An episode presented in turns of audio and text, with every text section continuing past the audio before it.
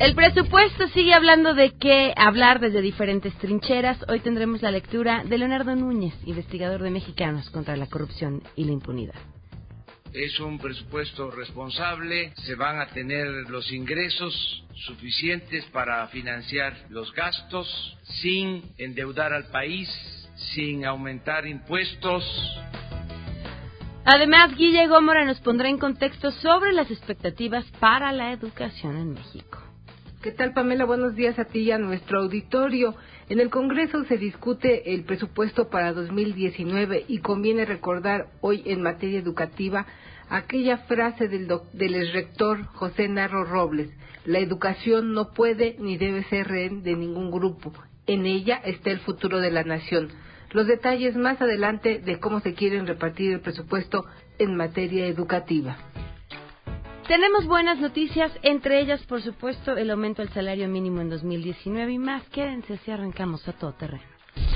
MBS Radio presenta a Pamela Cerdeira en A Todo Terreno, donde la noticia eres tú.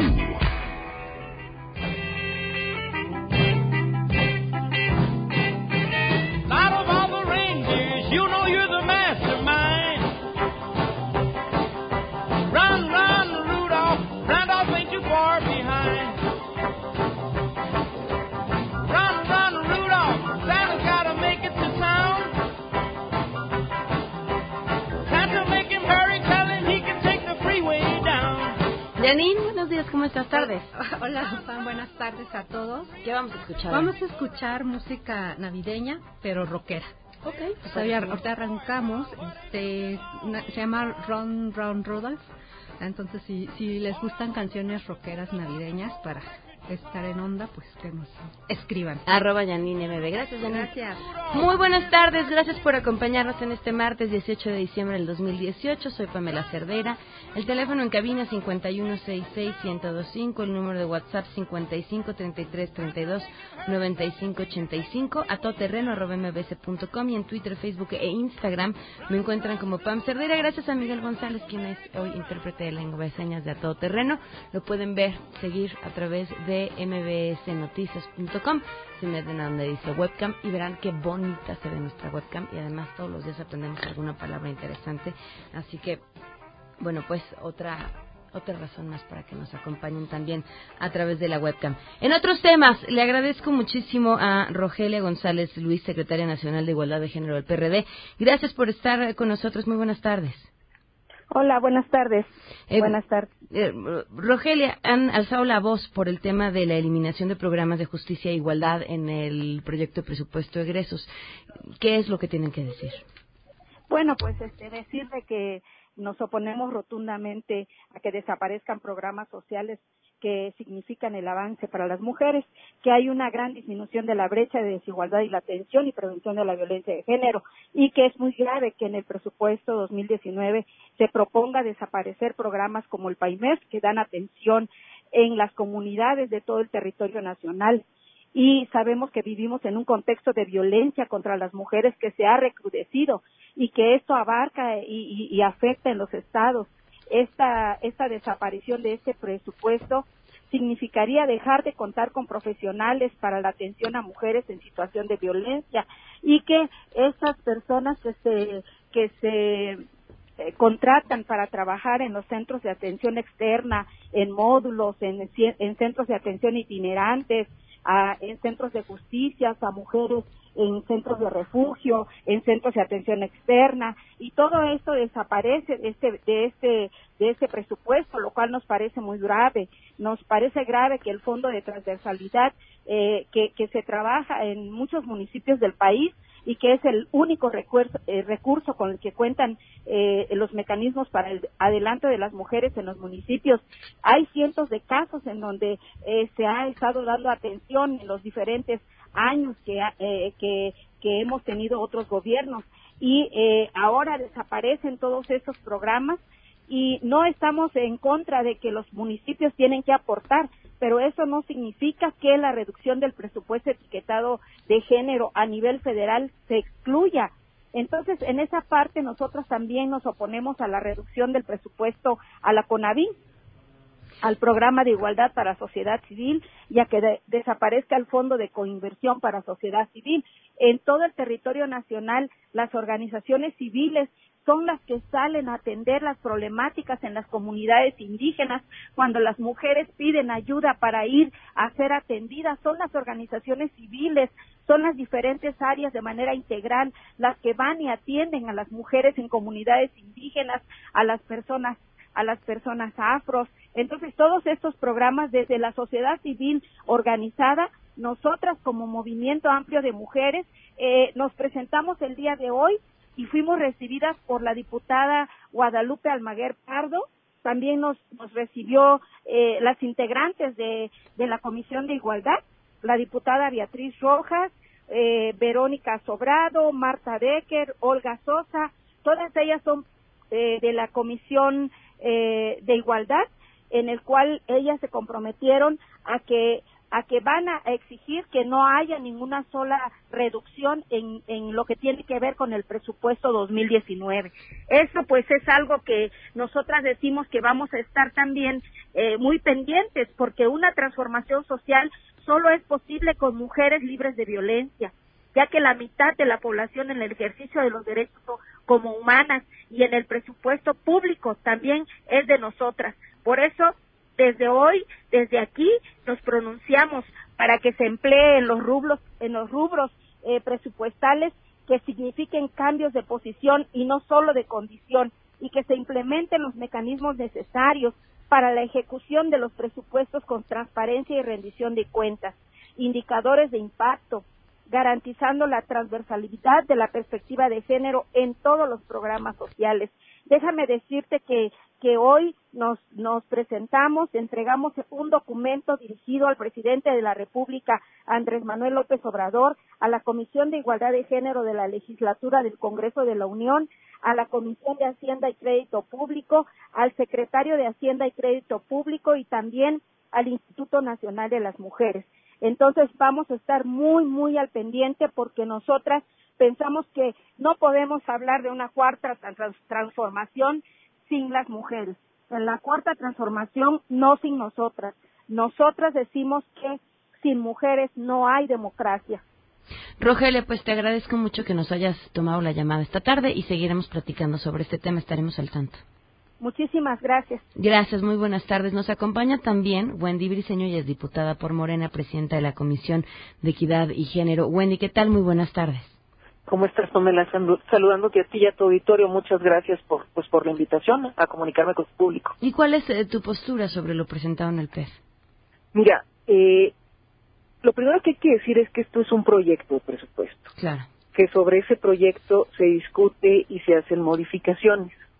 Que en este caso hay un reconocimiento en lo global, voy a decírtelo así, en lo global, por un esfuerzo de austeridad del presupuesto, porque no hay un planteamiento de más impuestos, porque se presentan programas prioritarios del nuevo gobierno como parte de los compromisos que se hicieron.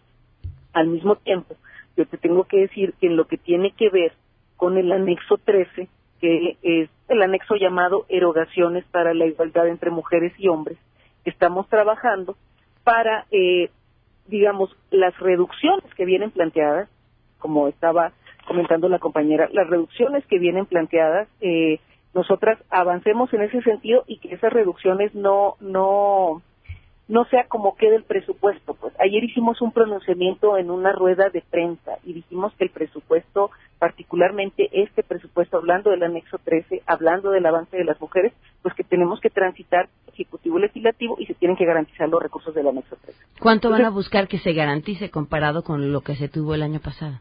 Mira, estamos el el, el anexo en sí porque son dos cosas que hay que decir. El anexo en sí, eh, Pamela, crece, crece en un en un 27%. Crece porque hay programas que tienen que ver con las eh, con adultos mayores con la pensión y hay y, es, y hay mujeres por supuesto ahí que no tienen una pensión que son adultas mayores. Y eso es importante decirlo. Y crece porque está también un programa de jóvenes crece. Pero lo sustantivo del anexo que tiene que ver con lo que decía este que son los, los, por ejemplo, la atención a la violencia de género, la atención a la violencia contra las mujeres, pues, el, el, por ejemplo, guarderías y otros programas más, esos están eh, se plantea una reducción y nosotras vamos a eh, buscar que eh, por lo menos quede en lo mismo este año o en su caso avance. En eso estamos. este, este tema, Wendy, sin, sé cómo explicarlo, pero causa mucha preocupación y lo comentábamos ayer, el tema de las guarderías. Nos ha llegado información desde el CENDI que tenía presidencia, que se ha dado aviso que se ha cerrado y que a las familias pues que prácticamente vayan buscando dónde van a meter a sus hijos a la mitad eh, de, un curso, ¿no? Para empezar el 2019. Eh, hemos recibido mensajes también de mm, radio escuchas que han estado eh, cercanos a diferentes CENDIs donde no se les ha pagado. Vaya, hay una inmensa preocupación porque seguro estarás de acuerdo conmigo, la importancia que tiene el cuidado infantil en la inclusión de la mujer en el mundo laboral. Totalmente. Mira, ya lo estamos planteando, eso es lo que quiero transmitirle a tu público, eso es lo que quiero transmitirte a ti, a las mujeres particularmente que nos escuchan. El presupuesto eh, va a modificarse porque los porque la discusión presupuestal es así porque los presupuestos no salen como entraron. Es una propuesta y estamos en esa discusión. Es la Cámara la que aprueba el presupuesto, es la Cámara quien lo fiscaliza, quien. Entonces, aquí hay una discusión importante y sabemos que hay temas que son sensibles y que son claros. Entonces, ¿qué estamos haciendo? Bueno, pues en ese sentido, reuniéndonos con las secretarías del ramo, en este caso, por ejemplo, con Bienestar, en este caso, con distintas secretarías a las que les tocan los temas, junto con Hacienda, y con las comisiones, por ejemplo, con la Comisión de Presupuesto y Cuenta Pública, que tenemos una activa relación, te puedo decir, ¿para qué? Eh, para replantear esto. Ese es el compromiso que yo te, yo te digo que tenemos. Estamos en una legislatura eh, paritaria y pues eh, tú entendemos que tenemos un compromiso muy alto, que las mujeres llegamos para compartir el poder de manera responsable y que de esa manera es como estamos eh, vamos a decir, discutiendo y eh, coordinándonos aquí adentro, porque hay un, hay un, hay un, hay muchas coincidencias de transitar con el tema, pero también vemos, yo te lo voy a decir con toda la claridad, que hay sensibil, que, o sea, que vamos a transitar con un gobierno sensible. Y, y en esa posición muy bien, pues te agradezco enormemente que nos tomes la llamada y estaremos al pendiente, por supuesto, de todo esto. Te agradezco yo a ti. Muchísimas gracias. La diputada Wendy Briceño, diputada por Morena y presidenta de la Comisión de Equidad y Género en la Cámara de Diputados. Hoy se cumplen un año, tres meses, con 16 días del feminicidio de Victoria Pamela Salas Martínez. Otro ejemplo más, porque tener dinero para cuestiones relacionadas con el género es importante. Un año, tres meses, dieciséis días sin justicia.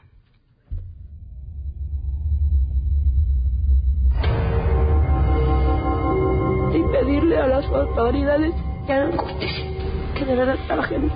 Ella no nos digan, queremos respuesta. Victoria fue asesinada. Un año, tres meses, dieciséis días y seguiremos contando. Vámonos con las buenas.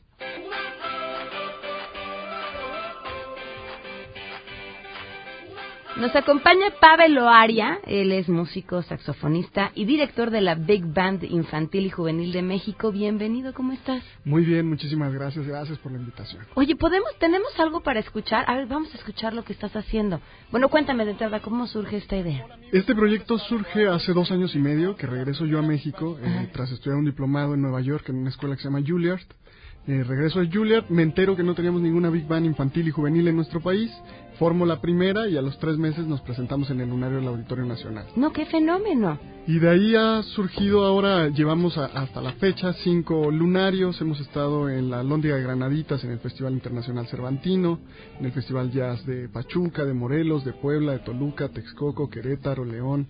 Entonces ha sido mucho el camino en tan poco tiempo y sobre todo eh, el auge aquí es que son niños que van desde los 7 años hasta jóvenes de 19 años de edad. Eso era justamente lo que te quería preguntar. ¿Y por qué crees que no haya sucedido esto antes y que te convirtió a ti en, pionero? Eh, creo que uno de los puntos más importantes es que ya se ha trabajado mucho con bandas sinfónicas y en nuestro país han dado buena respuesta, infantiles y juveniles, también las orquestas infantiles y juveniles.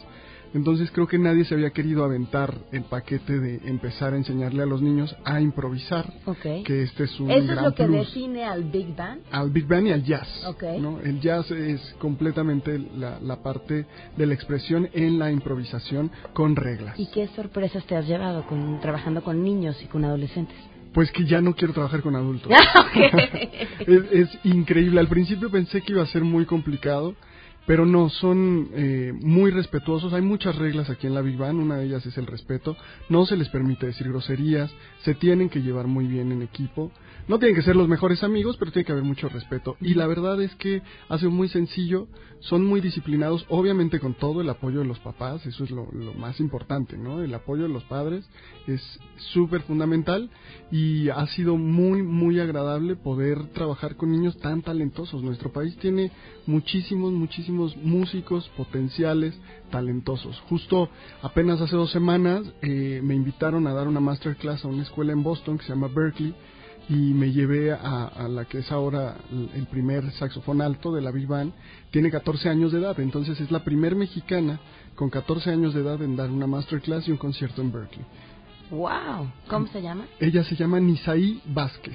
Oye, pues muchísimas felicidades, porque no solamente venías a compartirnos eh, este evento que van a tener el 22 de diciembre, sino toda una serie de buenas noticias alrededor de la música y además que las has logrado en tan poco tiempo. Sí, la verdad, sin todo el apoyo de todos los chicos y sus familias sería imposible. A ver, pasa el secreto. Creo que una de las reglas es que soy un poco neurasténico y demasiado organizado. Okay. Entonces creo que el punto es que sí podemos hacer las cosas. Yo estoy convencido de que como mexicano sí podemos hacer las cosas.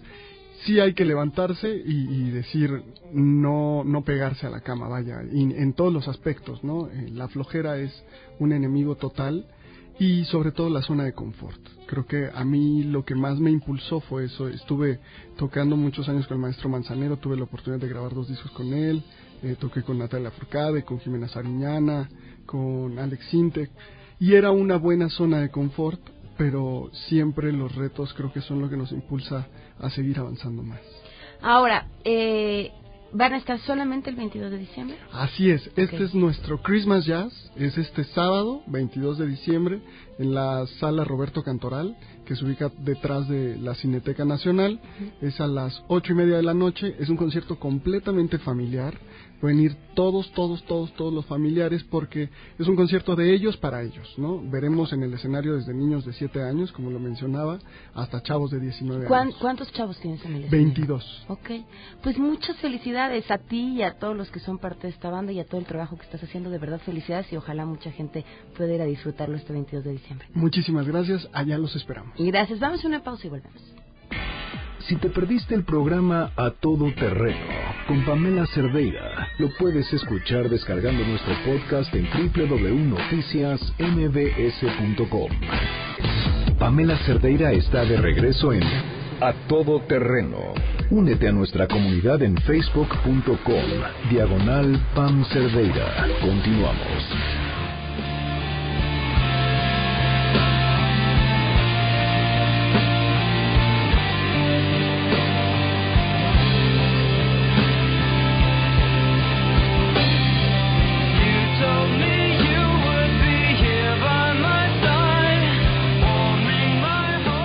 Con 25 continuamos a todo terreno, pues la buena noticia tiene que ver con el incremento al salario mínimo, histórico sin duda. Esto para el 2019, la nueva política en cuanto a salarios del gobierno incluye 16% respecto del actual salario mínimo a 102 pesos y uno especial para la frontera norte que quedaría en 176 pesos.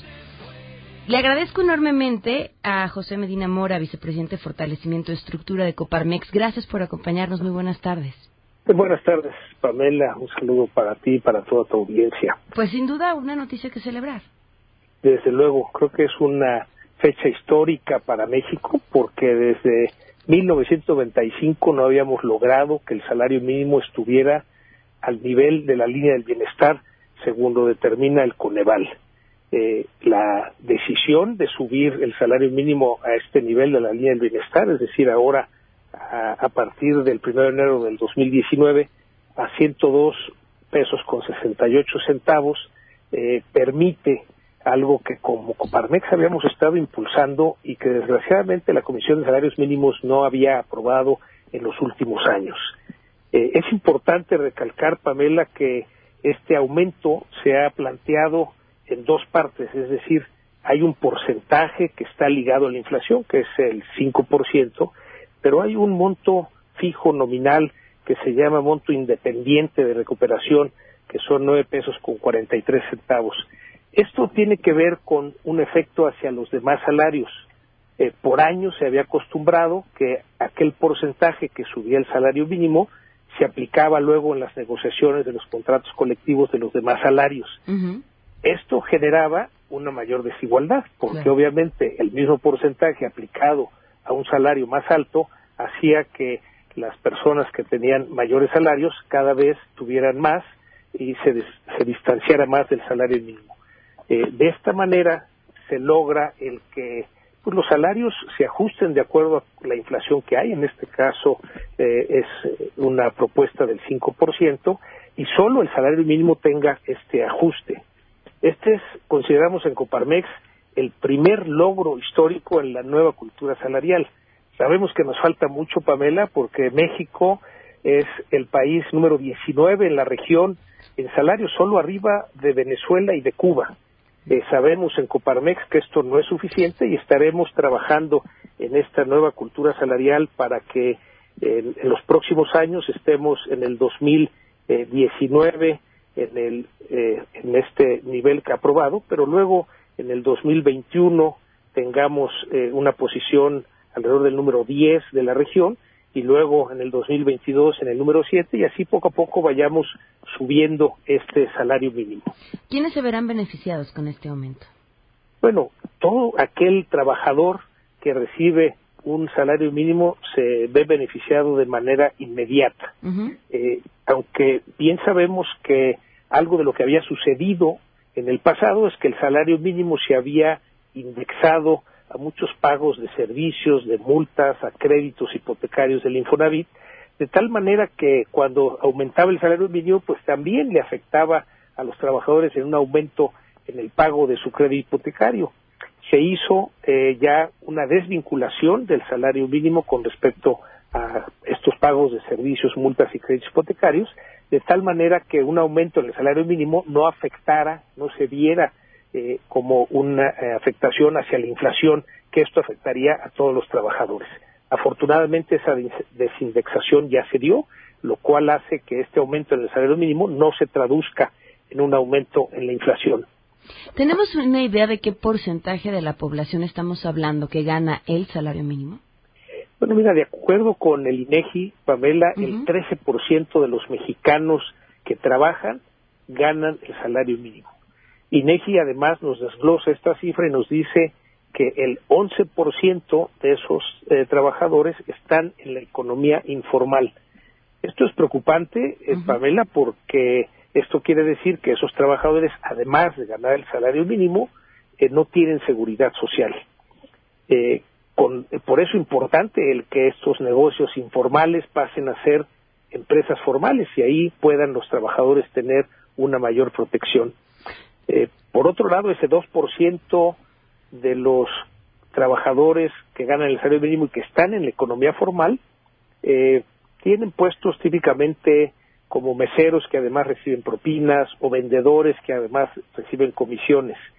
Eh, en una encuesta que hicimos en empresas socias de Coparmex, algo de lo que encontramos es que el salario mínimo real en estas empresas está entre dos y tres veces el salario mínimo, dependiendo de industria y dependiendo de sector. Esto quiere decir que el salario mínimo se quedó precisamente anclado por esta indexación que había eh, y que ahora que se ha desindexado podremos ir avanzando en que el salario mínimo eh, pueda ir eh, avanzando y podamos tener, digamos, una remuneración eh, real eh, derivada de este salario mínimo. Ahora, el aumento es mayor para la frontera norte. ¿A qué obedece? Bueno, esa es una eh, decisión de la Comisión Nacional de Salarios Mínimos de duplicar el salario mínimo en la zona fronteriza. Ahí, bueno, tendremos que estar observando si esto genera efecto en la economía, en la inflación. habíamos tenido en el pasado también eh, zonas diferentes de salario mínimo en el país, que estas se habían ya homologado. Eh, al homologarse, eh, subió el salario mínimo en aquellas regiones del país que lo tenían en un menor nivel y pudimos comprobar que esto no generó inflación. El hacer un, un aumento así del doble, es decir, al equivalente de los dos salarios mínimos de este año 2018 eh, para el 2019 en la zona fronteriza, eh, consideramos que es importante estar observando que esto no genere inflación porque sabemos que la inflación eh, se refleja en una eh, disminución en el poder adquisitivo de los trabajadores y lo que queremos proteger en esta nueva cultura salarial es precisamente eh, los ingresos de los trabajadores. Ahora, si el 13% gana el salario mínimo, pero el 11% está en la economía informal, cada vez que hay un aumento de salario, ¿sí se ve impactado al ingreso de aquellos que están dentro de la economía informal? Eh, lo que hemos visto es que sí se ha reflejado en la economía informal, ese salario mínimo se ha tomado como una base. Eh, entonces sí es algo que existe y como comentábamos es más preocupante que la mayor parte estén en esa economía informal. Claro. Ahora, hizo énfasis el presidente en hablar acerca de cómo esto estuvo relacionado también con un acercamiento justamente de Coparmex, si no me equivoco, durante los tiempos de campaña y cómo esto pues también es un resultado que hay que celebrar entre empresarios y voluntad por parte del nuevo gobierno. Desde luego, en, Coparmex hemos tenido eh, una política muy clara de eh, reconocer aquellos aspectos que desde la campaña el hoy presidente Andrés Manuel López Obrador planteó y también señalar aquellas diferencias en donde consideramos que debía ir el país en rumbo diferente, en un diálogo con todo respeto, eh, pero también eh, señalando estos puntos en donde coincidimos y también en aquellos puntos en los que no coincidimos.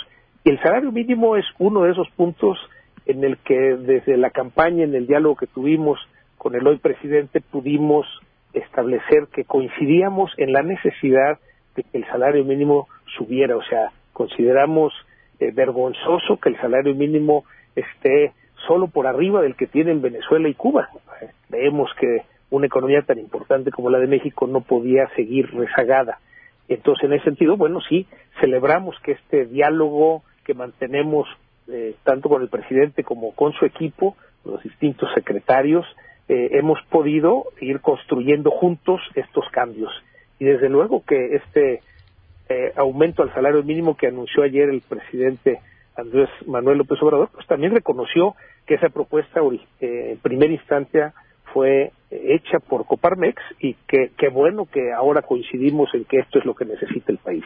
Muy bien, pues muchas gracias por habernos tomado la llamada. Con mucho gusto, Pamela. hasta luego. Saludos también para toda tu audiencia. Hasta luego. Muy buenas tardes.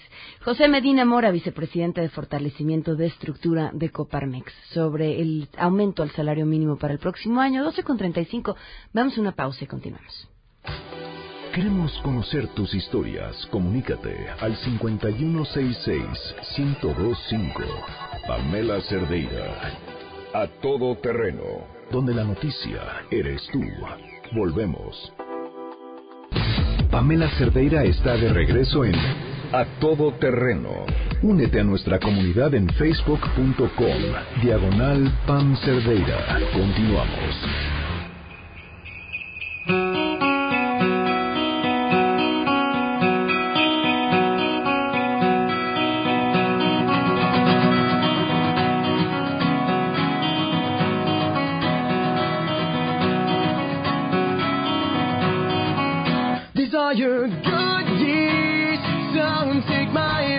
12 con 39, continuamos a todo terreno. Le agradezco enormemente a Leonardo Núñez González, investigador de Mexicanos contra la Corrupción y la Impunidad, autor del libro ¿Y dónde quedó la bolita? Gracias por acompañarnos. ¿Cómo estás, Leonardo? Hola, ¿qué tal? Muy bien, buenas tardes. Muy buenas tardes. Bueno, ¿cómo ves el, el proyecto de presupuesto de egresos? Pues, híjoles, ya, ya se han vertido muchísimas críticas en estos últimos días, pero creo que, que, hay varias cosas que vale la pena señalar. A ver. Eh, lo primero es que este presupuesto es mayor a cualquier presupuesto de otros años. Entonces, a pesar de que estamos inmersos en un discurso de austeridad eh, y de recortes, en general el presupuesto tiene un crecimiento del 6% en términos reales, es decir, descontando la inflación, eh, comparado con el presupuesto del año anterior. Esto, este crecimiento no se haya visto al menos en los últimos 10 años. Entonces, estamos en un, en un escenario donde va a haber más recursos planteados desde el principio. Sin embargo, eh, pues lo que está haciendo este presupuesto es llevar eh, dinero a muchos programas que no existían, eh, como es el programa de jóvenes construyendo el futuro, o incrementar grandísimas cantidades de dinero a, los programas que, que antes Manuel López Obrador ha denominado como prioritarios, y aquí sí, a costa de recortes en muchas otras instituciones. Eh, y eso es lo que hace que, sea paradójico lo que está planteando este presupuesto, porque eh, más allá de una reducción o una contención en el gasto, ante lo que estamos es una reorientación eh, que no se había visto en, muchos años. Ahora, ¿y cómo lees esta reorientación? ¿Puede, puede ser de beneficio o no? Porque también estamos claros en que había rubros en los que se gastaba demasiado que, que no tendría por qué haberse puesto el dinero ahí. Exactamente, eh, creo que, o sea, sí es una, había muchos rubros que necesitaban y necesitan eh, ser verificados, pero lo que está sucediendo aquí es, es, un fenómeno muy interesante en el que parece que hay, eh, se están desinflando las instituciones que ya estaban construidas para atender ciertos programas, ciertos problemas públicos, para reatenderlos mediante una nueva figura. me explico, por ejemplo, en el caso de las universidades, es, dramático como a las universidades ya establecidas, a la UNAM, al POLI, a la UAM, al COLMEX, al CIMBESTAR, se les disminuye el presupuesto, ¿no? entre 6 y 5% dependiendo cada una. En total se les quitan 1.700 millones de pesos. Pero la defensa de Andrés Manuel López Obrador eh, y, del presupuesto es, pero no estamos eh, disminuyendo la educación universitaria porque se van a dedicar mil millones de pesos para el programa de universidades para el bienestar Benito Juárez. ¿Qué son las que va a construir? Que son las que va a construir. Entonces lo que está sucediendo es que le está quitando dinero a las universidades que ya existen para llevarlo a las nuevas universidades que van a ser la, insignia de su administración. ¿Es el equivalente este 6 y 5% que se está quitando a esas universidades a los mil millones de pesos que se están dando a este nuevo programa, proyecto? Pues eh, prácticamente porque eh, solo para, para compararlo con el recorte de la UNAM, a la UNAM se le van a quitar 1.023 millones de pesos. Okay. En y mil millones de pesos cerraditos es lo que se va a dar a las nuevas universidades. Entonces, eso, eso eh, está sucediendo no solamente en ese rubro, sino en otros. Por ejemplo, eh, también a mí me llama la atención que Prospera, eh, el programa social pues, más importante y más grande eh, para, para el combate a la desigualdad y a la pobreza, va a tener por primera vez en su historia una reducción de 20% en su presupuesto. Se le van a quitar 18 mil millones de pesos. Y una parte de ese presupuesto pues va a regresar por la vía de los nuevos programas sociales. Va a regresar eh, por la vía del programa de jóvenes, que va a tener un incremento de 40 mil millones de pesos. Ah, bueno, no existía el año pasado y ahora va a tener 40 mil millones de pesos solo para, para comparar las dimensiones de lo que está sucediendo ahí, eh, el CONACYT tiene un presupuesto de 25 mil millones de pesos. Lo que se le va a dar solo al programa de jóvenes son 40 mil millones de pesos. A ver, el, el, CONACYT es, el CONACYT es creo que uno de los grandes temas porque habla acerca de la, de la inversión y de la fe en la misma ciencia y tecnología y, y, se disminuye, pero ¿ves que haya otro lugar donde un rubro como este le regrese el dinero? Eh, pues en, el caso particular de ciencia y tecnología es el que parece más, más preocupante porque aquí sí no hay una estrategia de sustitución. Eh, hay una reducción a casi todos los centros de investigación del CONACYT. Eh, en su conjunto el CONACYT se va a quedar con 12% menos presupuesto. Eh, y pues los gastos que se están beneficiando van por el lado de becas sociales, pero en la, en la educación media superior. De hecho, en la educación superior solamente en la educación superior, ya en su conjunto, si, si sumas CONACYT, los posgrados, todas las universidades, hay un recorte de 3% sobre eso y una buena parte va sobre los posgrados. Ok. Otro de los grandes eh, temas, y además en los que eres súper experto, tiene que ver en cómo finalmente el presupuesto termina ocupándose de una forma distinta a cómo se acaba diseñando. Eh, ¿Qué podríamos decir de eso ahora? Porque había quienes se quejaban y decían, bueno, en este proyecto viene más dinero de lo que se tenía en el proyecto del año pasado para gastar en, eh, comunicación. comunicación. Pero, pero si lo comparamos con lo que realmente se gastó, pues estamos hablando de menos de la mitad. ¿Cómo leerlo. Claro, esta, es una de las discusiones más, más interesantes y más eh, tramposas en cierto sentido, porque eh, lo que nos están diciendo es, eh, sí, comparado con lo que se presupuestó, efectivamente es 50% más, pero comparado con lo que se gastó es menos. Y entonces lo siguiente que te dicen es, esto sucedía porque el gobierno podía gastar más y podía mover el presupuesto de manera discrecional. Esa facultad y esa posibilidad sigue vigente porque está en la ley federal de presupuesto, o sea, no se ha modificado. Entonces, la preocupación por parte de, una parte de la sociedad es que esas reglas no se han modificado. Entonces, nada, absolutamente nada nos garantiza que ese número vaya a permanecer así y que no se maneje con la misma dinámica que en años anteriores. Leonardo, algo además de todo lo que nos has comentado que sea importante apuntar o señalar. Eh, pues creo que llama la atención que eh, hay muchas áreas del presupuesto que sufren recortes que también son encargadas de áreas vitales para, para la justicia, por ejemplo. Eh, en el caso de la Secretaría de Función Pública, encargada pues, del combate a la corrupción en algunas de sus áreas dentro del servicio público, va a tener un recorte de 27% en su presupuesto. La Fiscalía General de la República, que se supone que va a ser la encargada de, investigar los delitos, también va a sufrir un recorte de 12%. Eh, eh, más allá de, otros temas que son debatibles como la cultura y, medio ambiente, que son muy preocupantes, estas otras funciones primordiales del Estado también están sufriendo recortes eh, y se están beneficiando otro otro grupo de, programas sociales que, pues a final de cuentas te muestran cuáles son las prioridades del gobierno, porque ninguna buena voluntad que no se traduzca en presupuesto se puede cumplir realmente. Claro, pues hay que estar al pendiente y, con el ojo muy abierto en lo que viene del próximo año. Y te agradezco enormemente, Leonardo, que, nos hayas tomado la llamada. No, al contrario, gracias a ti. Que estés muy bien. Gracias. Síganlo en redes sociales, arroba leonugo, donde, bueno, pues podrán ver de forma mucho más detallada parte de lo que nos platica, con unas gráficas además muy interesantes para entender a dónde se busca que se vaya el dinero el próximo año. Vamos a una pausa y continuamos con Guillermo.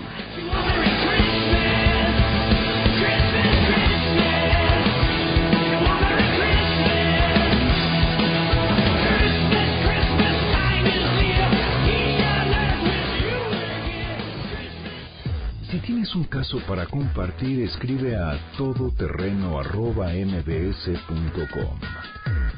Pamela Cerdeira es a todoterreno. En un momento continuamos.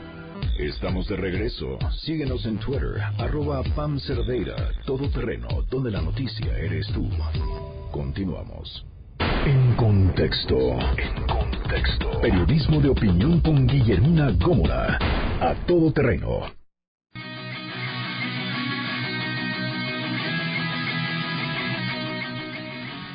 Dice Janine que esta canción sí está ruda. Ya nos imaginamos a Santa Claus con los pelos parados, la barba pintada, eh, la arracada, eh, la arracada, la ropa rota. Al lado de una moto, por supuesto, ya el trineo, ¿para qué?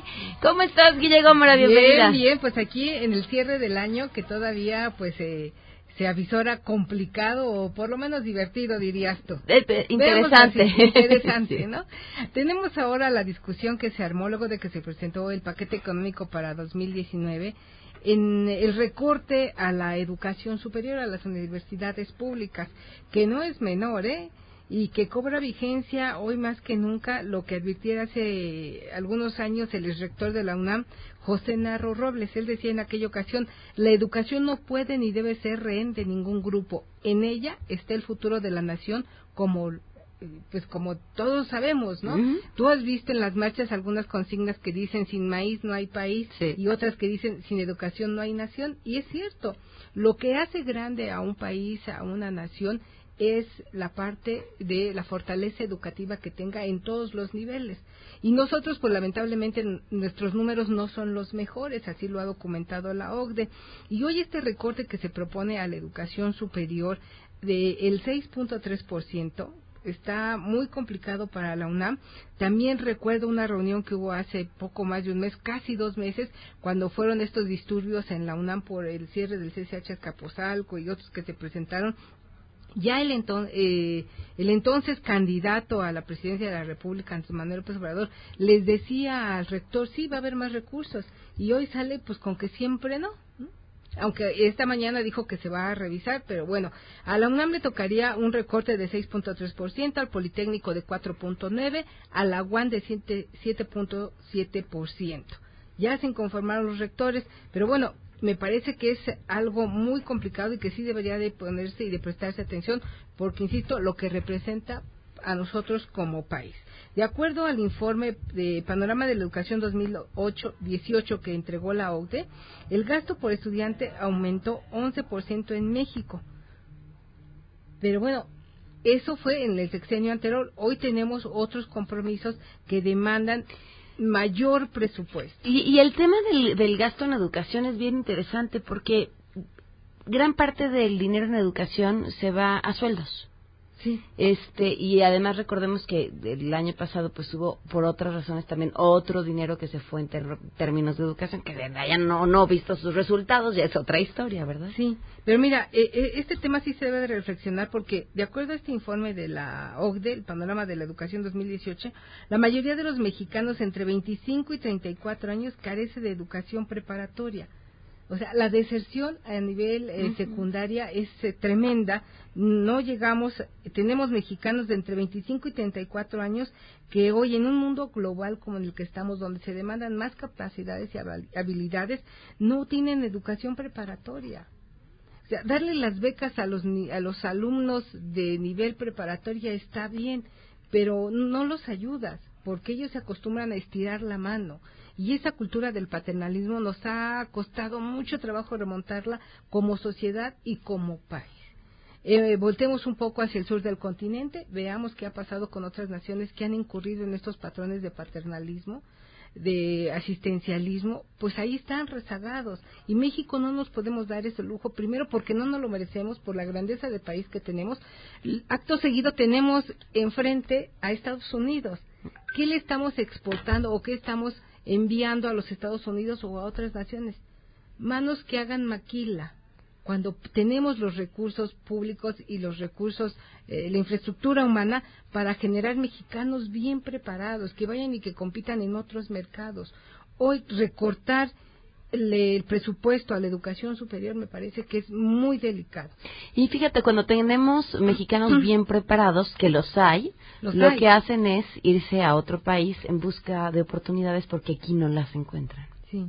Después de lo que le cuesta, porque al país le cuesta, eh, la educación de una persona de una u otra forma, ¿no? Y entonces después de lo que se ha invertido en esa persona, esa persona buscará oportunidades en otros horizontes. Y entonces eh, pues ahí tenemos esta exportación de cerebros, esta fuga de cerebros, que en lugar de quedarse en el país, aquí hacen una educación pues hasta, hasta nivel medio superior, van a buscar la maestría, el doctorado y se quedan por allá, porque aquí no encuentran los recursos o los atractivos necesarios para venir y compartiendo su talento y generar nuevas generaciones, porque esto se vuelve crónico. Si hoy le recortan a la educación superior vamos a tener pues eh, alumnos o maestros de calidad mediana y esta generación se va a repetir. ¿Cuándo la vamos a remontar? Pues hasta que nos decidamos y nos comprometamos a invertir la educación y a la cultura, que hoy ni siquiera representa el 1% del Producto Interno Bruto. Guille, tu columna. Mi columna tiene que ver justo con estos temas ahora que se están discutiendo del eh, presupuesto. La he titulado Paternalismo y Clientelismo. Eh, reflexionemos un poco sobre lo que está pasando. ¿El bienestar social es necesario? Sí. Eh, ¿Equivaldría o nos permitiría abatir la desigualdad social? Sí. Pero ¿hasta dónde podemos seguir fomentando problemas crónicos a través del paternalismo? Es la eterna, ¿no? De, de dar pescado o enseñar a pescar. Sí. Exactamente. Muchas gracias, Ahí lo encuentran en diarioimagen.net o en arroba Guille Gracias, Guille. 12 con 58 nos vamos, no sin antes decirles que ustedes, así como Guille y como yo, pueden ser valientes y ser una de las 300 mil personas que ya tienen el plan ilimitado, de verdad, ilimitado, todo, datos, llamadas, mensajes, de 799 pesos al mes a solo 399 pesos al mes, para que vean videos, series, bajen aplicaciones, música, todo, todo, todo lo que quieran lo pueden contratar en su tienda Movistar, en línea o llamando al 01800 853 0000. Hay más detalles en movistar.com.mx. Nos vamos.